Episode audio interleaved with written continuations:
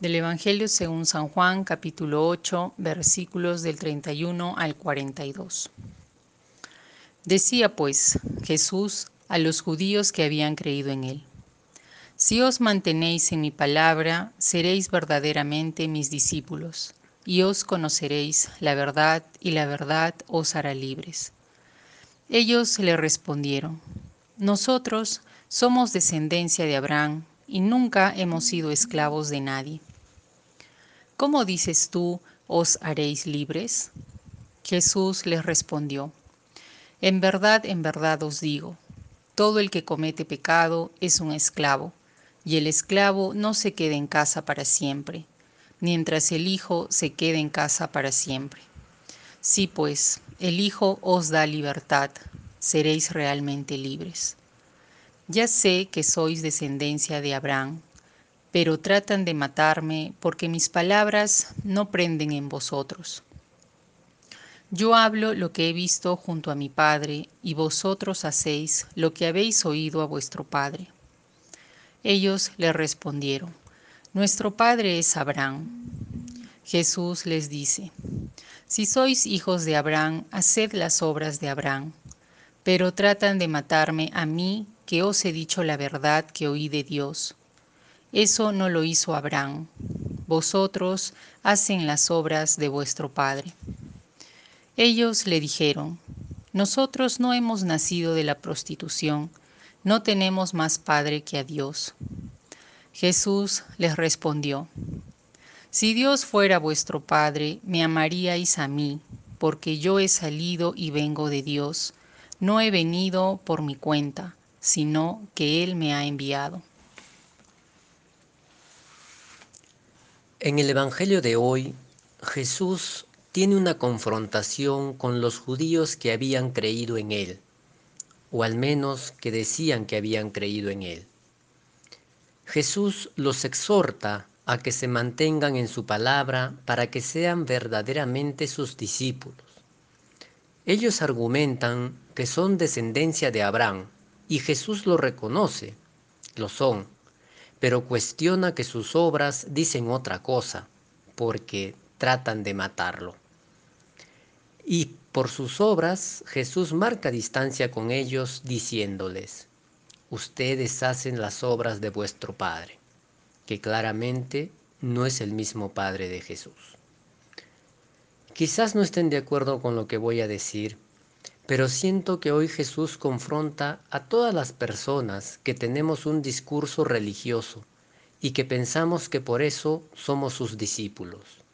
En nuestro caso podríamos decir, nosotros somos católicos de tradición familiar, somos descendientes de Abraham.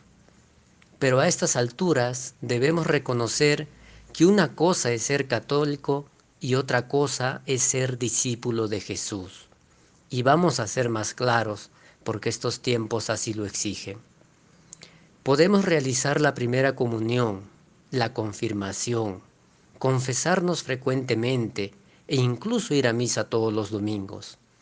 Esto me hace seguramente un buen católico, pero no me hace necesariamente un discípulo de Jesús. Esto le pasó a los judíos de aquel entonces y nos pasa a los católicos de hoy también. Jesús nos cuestiona por nuestras relaciones con las demás personas. ¿Cómo trato a los demás? Esta es la única referencia para reconocer a los discípulos de Jesús. Y allí tenemos que reconocer que nuestro Padre es el mercado, el dinero, el poder, el prestigio, el egoísmo y la ambición. Si nuestro Padre fuera el Padre de Jesús, construiríamos otro tipo de sociedad en la que prime el amor, los derechos humanos, la justicia, la igualdad, cosas que suenan ya muy lejanas para este mundo del cual todos y todas somos responsables. ¿Cómo dar un giro de timón en nuestra barca? La gente que hablaba con Jesús también pensaban en una libertad, pero una libertad del cuerpo, en que no eran esclavos donde otro tenía poder o control sobre ellos. Pero hoy somos esclavos de muchas cosas, del acumular, del qué dirán, del saber más, de las apariencias, etc. Pero la libertad a la que se refería Jesús era la del espíritu, la libertad que te da la conciencia de vivir en el ser, y no de las cosas perecibles e irracionales muchas veces a las que le prestamos toda nuestra atención y nuestro tiempo, y que sin ellas sentimos que no somos valiosos. Jesús, Jesús les dice, Tratan de matarme porque mi palabra no entra en vosotros. Nos resistimos a su palabra porque no queremos cambiar, porque no estamos acostumbrados a poner nuestra confianza en algo que va más allá de nuestros sentidos. Y todo lo que podemos ver, tocar, controlar es lo que nos da seguridad. Jesús nos invita a soltar todo ello y que nos animemos a empezar un camino nuevo con Él. Aún nos falta soltar nuestras creencias equivocadas que nos han dado seguridad según nuestro parecer, que muchas veces no nos ayudan a ver la novedad, que Dios nos habla en lo diferente de cada día, y encarcelamos a Dios a nuestra forma de pensar. Pero Jesús nos dice que Él es la verdad, pues dejémonos guiar por el Espíritu que siempre nos dará paz y alegría.